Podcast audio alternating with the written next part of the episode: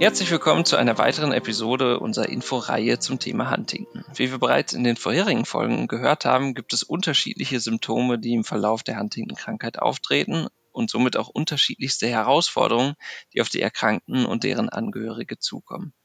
Um den Erkrankten und Angehörigen zur Seite zu stehen und eine Anlaufstelle zu bieten, reist Gabi Ritter zu betroffenen Familien, um sie mit der Sozialberatung zu unterstützen.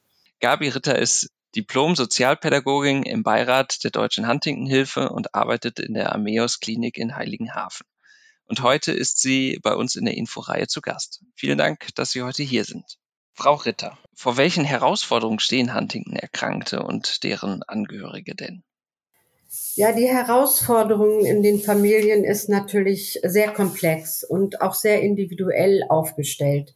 Ähm, mit dem Wissen darum, ich erkranke, ist es natürlich für viele egal welchem Alter sie sich befinden, bereits eine gewisse Erfahrung, die sie in ihrer Familie gemacht haben. Das heißt, durch diese Vererbbarkeit ähm, ist ein gewisse ähm, ja, eine gewisse Erfahrung da, die auch nicht nur positiv zu sehen ist, sondern auch ganz viele Ängste.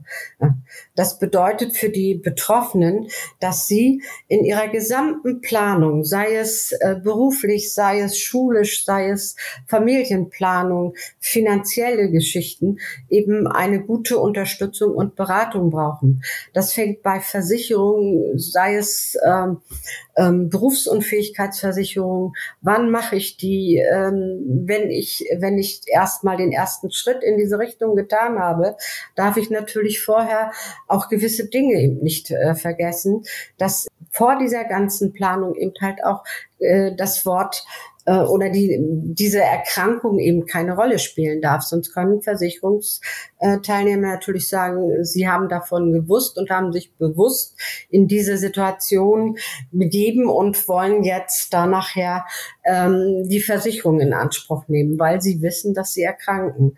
Das sind natürlich alles Dinge, die man sehr, sehr genau frühzeitig auch mit den betroffenen Familien schon besprechen muss. Wenn es um Familienplanung geht, gibt es natürlich unterschiedliche Ansätze. Einmal die des Betroffenen und dann auch deren Partner.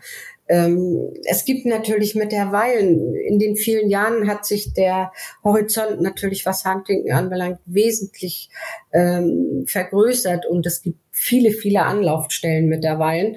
Und ich glaube, dass es ein, kein Thema gibt, was man nicht auch im Vorfeld besprechen kann. Ähm, natürlich muss man wissen, an wen wende ich mich und wer begleitet mich dahin. Ja, darauf äh, gehe ich nachher nochmal ein, wo man so eine Beratung in Anspruch nehmen kann. Aber worum geht es denn genau? Also Sie haben ja schon verschiedene Themen angesprochen, wenn Sie vor Ort sind, äh, bei den Erkrankten, bei den Familien. Wie kann ich mir das vorstellen? Vielleicht muss ich da äh, doch ein bisschen anders ansetzen. Und zwar ähm, ist meine Arbeit ja aus der Klinik heraus entstanden. Und ähm, die Betroffenen waren eben halt nicht in den Ambulanzen zuerst, sondern zuerst in der Klinik in unterschiedlichen ähm, Einweisungsmodulen. Und ähm, ich, daraus hat sich natürlich nochmal eine individuelle ähm, Begleitung eben während des Krankenhausaufenthaltes äh, ergeben. Und da sind die ersten Ansätze natürlich schon gewesen, dass wir gewisse Anträge, sei es auf Pflegegrad, sei es auf Schwerbehinderung oder wenn es ums Arbeitsrecht ging, sind eben halt schon bereits in, im klinischen Aufenthalt äh, besprochen worden. Aber damit es eben ähm, anschließend weitergehen kann, machen, stellen wir natürlich den Kontakt aus dem Sozialdienst der Klinik in die Ambulanzen her und ähm, werden dann dort die Kollegen, die dort tätig sind, äh, ähm, eben weiterhin ähm, die Patienten oder Familien begleiten. Wie, wie können Sie den Erkrankten und Angehörigen helfen? Vielleicht haben Sie da ein Beispiel, was alltäglich ist? Alltägliches äh, gibt es natürlich sicherlich, aber wie ich schon anfänglich gesagt habe, es gibt sehr viel Individuelles und die Hilfen sehen genauso individuell aus. Ich muss da wirklich auch sehr strikt unterscheiden, um wen, ähm, um wen geht es hier jetzt? Geht es um einen jungen Mann mit äh, 25 Jahren, der äh, jetzt äh, seine Schule beendet hat, äh, im Arbeitsleben steht und ähm, Angst hat, dass aufgrund seiner Erkrankung er ähm, in den äh, in der, an der Arbeitsstelle zum Beispiel äh, Probleme kriegen kann. Äh, inwieweit kann ich ihn da wirklich hin begleiten bis hin zu Gesprächen in, bei den Arbeitgebern. Wenn der Betroffene das wünscht, machen wir das natürlich auch und fahren direkt äh, in die ähm, Einrichtung mit den Betroffenen während des Klinikaufenthalts. Das wäre ein Beispiel. Natürlich gibt es viele andere Beispiele, wo es um ganz andere Schwerpunkte geht. Wie geht es zu Hause weiter? Kann der Betroffene wieder nach Hause? Muss eine andere Form der Versorgung gesucht werden? Wenn es um Begleitung geht, äh, das zu Hause unterstützt werden muss. Dann ist es wieder ein ganz anderes Vorangehensweise, äh, ähm, dass wir wirklich gucken, welche äh, Systeme ambulante Dienste, Kontaktstellen, Selbsthilfegruppen ähm, müssen wir andocken, um dem Betroffenen da wirklich ähm, auch ein ganz gezielter Ansprechpartner zu geben. Ja, das sind so drei Beispiele erstmal im, im Groben. Wir haben es natürlich mit ganz vielen anderen Problemen zu tun, wenn ähm, eine, wenn die psychiatrische Erkrankung eine äh, große Rolle spielt, wo die Ablehnung eben sehr hoch ist, wenn keine Krankheitseinsicht ist, ähm, dann kommen natürlich noch mal ganz andere Schritte wieder die eben umgesetzt werden müssen. Und äh, da sind wir natürlich auch auf Mithilfe der regionalen Selbsthilfegruppen, der äh, regionalen Behörden, sind wir sehr darauf angewiesen. Das heißt, es geht quasi um eine sehr praxisnahe Unterstützung, aber auch quasi die Abwicklung von Themen, die die Krankenkasse bezieht. Natürlich, gerade wenn Sie die Krankenkasse ansprechen, fängt es ja schon damit an, muss jemand so lange im Krankenhaus liegen? Ähm, Sie kennen das vielleicht, die DRGs in der Neurologie und Huntington ist leider auch eine neurologische Diagnose. Und da geht es dann los, dass eben nach sieben Tagen schon jemand äh, wieder entlassen werden soll. Und äh, wenn Sie dann aber wissen, in den Gesprächen mit den Betroffenen und Familien, dass eben gar nichts geregelt ist, ist, schaffen sie das natürlich in sieben Tagen nicht. Erschwerend ist, dazu kommt natürlich, wenn, äh, wenn eine psychiatrische Diagnose, also die dazukommt. Also dieses nicht einsehen wollen, dass man Hilfe braucht, nicht einsehen wollen, dass man erkrankt ist. Da haben sie müssen sie mit den Krankenkassen natürlich noch mal extra diskutieren und äh, nicht selten ist es auch so, dass die Krankenkassen eben den Aufenthalt in den Kliniken in Frage stellen und sagen, bei einer äh, Krankheit, die eben nicht zu heilen ist, äh, warum soll da jemand so lange im Krankenhaus äh, liegen? Aber die medikamentöse sowie auch die nicht medikamentöse Therapie ist eines der wichtigsten Punkte, die auch äh, auf einer gewissen Art und Weise für die Betroffenen geübt werden muss. Und deshalb äh, verweilen die eben eine ganze Zeit auch in der Psychiatrie, wo sie meiner Meinung nach auch äh, vom Zeitfenster bei der gewissen Problematik am besten aufgehoben sind. Weil sie brauchen das Zeitfenster, um überhaupt einzusehen, ob ich die Tabletten nehme, wie vertrage ich die. Die Therapien helfen die mir. Und dann müssen sie das Ganze nachher, um dann nochmal auf die Sozialarbeit zurückzukommen, dann müssen sie das äh, äh, nach draußen transportieren. Sie müssen also dann eben diese Hilfesysteme aktivieren und denen eben auch ganz viel Material an die Hand geben, damit es geleistet werden kann. Bei einer seltenen Erkrankung kann, kennt nicht jeder ambulante Dienst, jeder Logopäde, jede Physiotherapeutin diese Erkrankung. Und da ist es dann an uns und, und an den Zentren eben auch Hilfestellung zu geben, wo kriege ich was her. Und wir haben ja in der Deutschen Huntington-Hilfe sehr, sehr viel Infomaterial mittlerweile und äh, haben auch Möglichkeiten der Fortbildung für Einrichtungen. Ähm, da sind wir wirklich ähm, auch sehr aktiv drin. Und so versuchen wir dann eben äh, regional oder im Prinzip ist das ja von uns aus gesehen jetzt überregional. Wenn Sie sehen, dass wir in Schleswig-Holstein äh, sitzen, unsere Klinik und auch unsere Beratungszentren sind ja hier vor Ort, die eben halt dann nach Sachsen-Anhalt, nach Mitteldeutschland, ähm, nach Niedersachsen wirklich weiter zu transportieren, bedeutet eine, ein hohes Maß an Kommunikation. Und die äh, findet man nicht immer und überall. Und da äh, ist unsere Vernetzung, die wir jetzt, glaube ich, gerade hier im Norden, glaube ich, sind wir schon ganz gut vernetzt. Äh, ähm, müssen wir wirklich immer dran arbeiten, dass das auch so bleibt.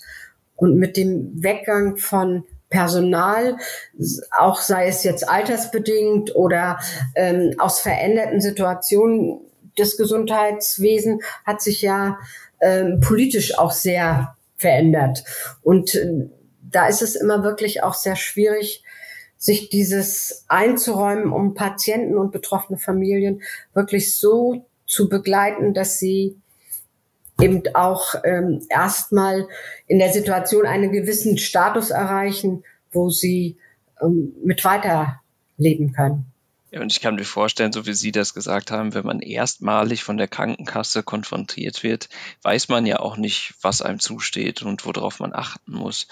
Was sind denn so typische Dinge, die die Erkrankte und Angehörige vielleicht nicht wissen und die man beachten sollte? Ja, ich denke mal, ähm, viele wissen auch gar nicht ihre Ansprüche auf Pflegeversicherung zum Beispiel, dass da eben die an, pflegenden Angehörigen auch einen Anspruch ähm, auf Pflegegeld haben. Sie kennen die Modelle nicht. Ähm, da gibt es natürlich ähm, brauchen Sie bei der Pflegekasse, wenn Sie sagen, wie viel kann ich denn kriegen? Äh, das Höchstmaß, äh, da wird Ihnen keine Krankenpflegekasse sagen, ach ja, bei der Erkrankung kriegen Sie den Pflegegrad 5. Wobei ich da ähm, auch sage, auch da gibt, muss man natürlich sehr individuell gucken, welche ähm, Sachen man auch benötigt für den Alltag.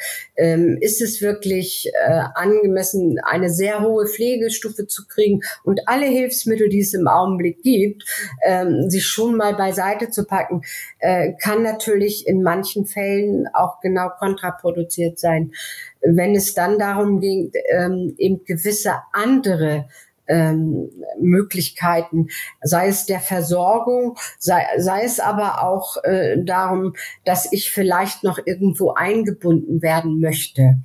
Und wir unterscheiden ja sehr stark zwischen ambulant und vollstationär. Und ähm, bei Vollstationär äh, gibt es verschiedene Wohnformen. Und wenn Sie dann ein Pflegegrad 5 haben, können Sie natürlich nicht in eine Wohnform, wo eigentlich noch relativ selbstständige Menschen leben. Da würden Sie natürlich dann nicht reinkommen. Und damit stehen Sie sich dann wieder im Weg, wenn Sie ein, ein so hohes Maß an äh, Pflege beantragt haben oder auch vielleicht sogar genehmigt bekommen haben. Ähm, und dann können sie aber leider nur noch in Schwerstpflegeabteilungen untergebracht werden. Und ich finde auch, äh, wir sind unseren Betroffenen einfach auch schuldig, ihnen auch eine gewisse Kompetenz noch zuzuschreiben und sie nicht äh, automatisch zu Schwerstpflegefällen zu machen, nur weil sie diese Diagnose haben. Und ähm, es gibt viele andere Möglichkeiten. Ähm, das ähm, finden Sie natürlich an, bei den ähm, Beratungsstellen, die es auch für andere Erkrankungen gibt.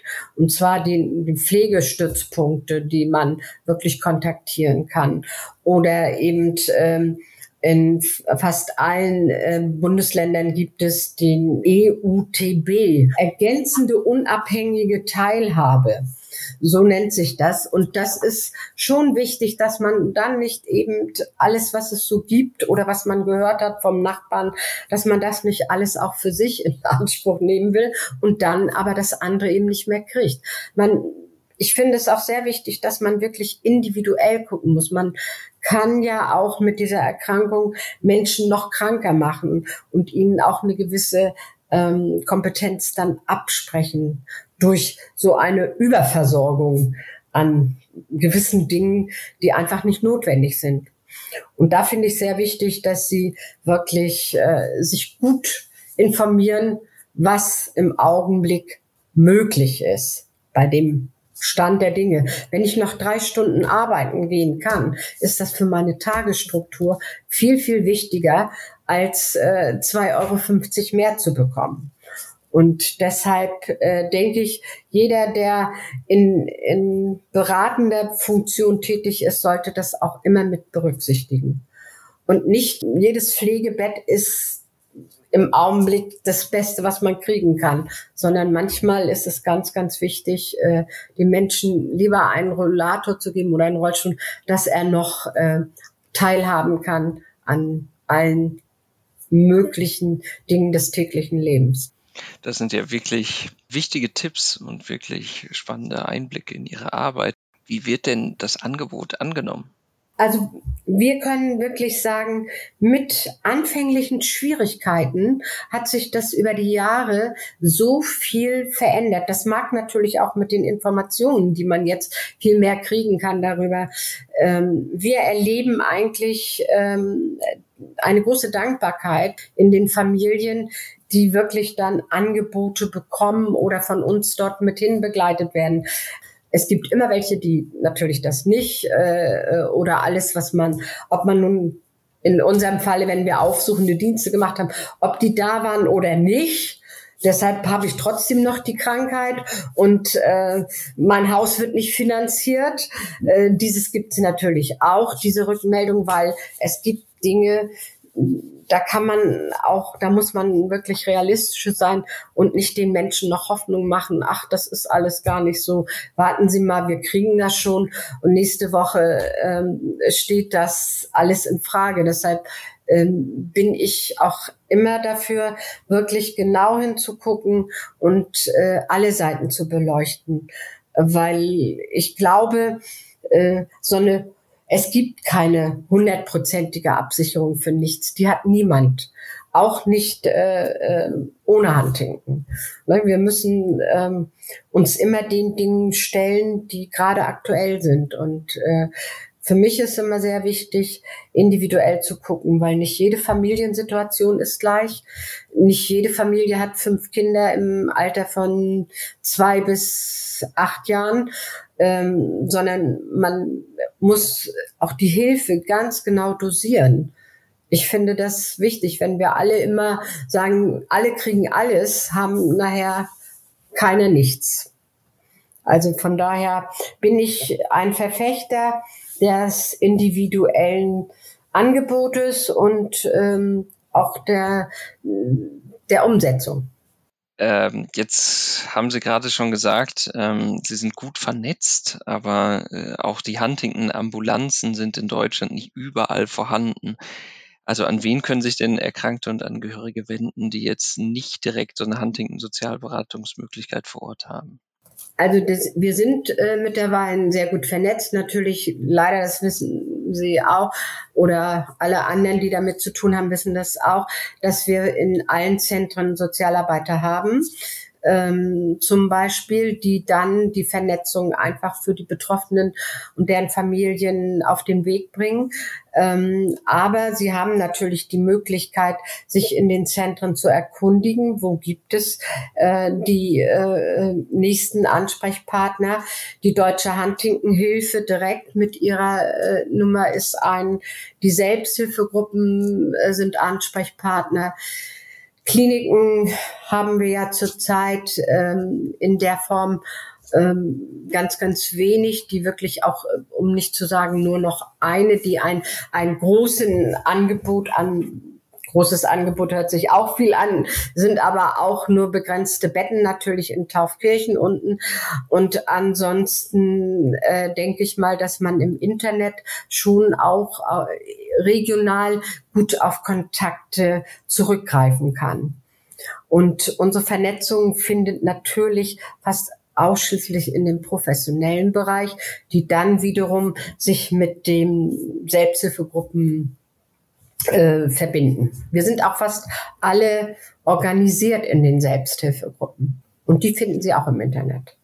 Sehr gut. Ja, genau. Also an der Stelle können wir auch nochmal kurz äh, die Webseite empfehlen, also die Deutsche Huntington Hilfe. Also reinschauen lohnt sich da auf jeden Fall.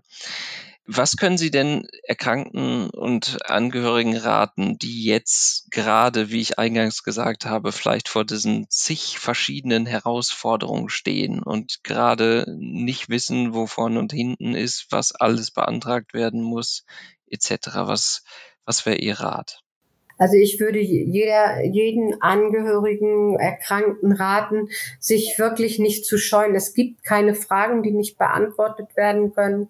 Ähm, diese genannten Stellen oder heute, also das Internet ist ja eine große Plattform, einfach anzurufen, zu fragen und gucken, was ist in unserer Region, wenn Sie in der Deutschen Huntington-Hilfe in Duisburg anrufen, die kennen eigentlich die Region, die wissen auch, wer was abdeckt und sich wirklich wirklich nicht scheuen, einfach anzurufen. Das kann anonym bleiben. Wir sind, äh, bei uns werden keine Daten weitergegeben. Also wir sind, äh, wir kommen vor Ort, wenn wir die Möglichkeit haben. Und ich kann allen nur raten, äh, sich wirklich bei jeder Frage, die sie haben, an uns zu wenden. Und wir sind äh, im Prinzip zwar ein kleines kleine, kleine Gemeinschaft, aber mit einer großen Reichweite eigentlich. Vielen Dank nochmal für diesen äh, Aufruf. Ich glaube, das ist wichtig, dass Leute wissen, dass es Hilfe gibt. Äh, und manchmal scheut man sich ja vielleicht, die auch einzufordern. Aber äh, ich kann nur sagen, nach all den Gesprächen, die wir hier geführt haben, dass wirklich alle alle äh, darauf aus sind, dass man sich besser vernetzt, mehr in Kontakt tritt und dadurch auch einfach mehr, mehr gewinnt. Und ähm, ich bedanke mich recht herzlich für das Gespräch, Frau Ritter. Es war sehr interessant und sehr aufschlussreich. Ähm, wenn Sie Fragen und Anmerkungen rund um das Thema Huntington haben, schreiben Sie uns gerne an informationen.dzne.de. Wir leiten die Anfragen gerne an den jeweiligen Gast oder eine Huntington-Ambulanz weiter oder die Deutsche Huntington-Hilfe oder nehmen die Frage vielleicht in eine spätere Episode mit auf. Vielen Dank fürs Zuhören und bis zur nächsten Folge.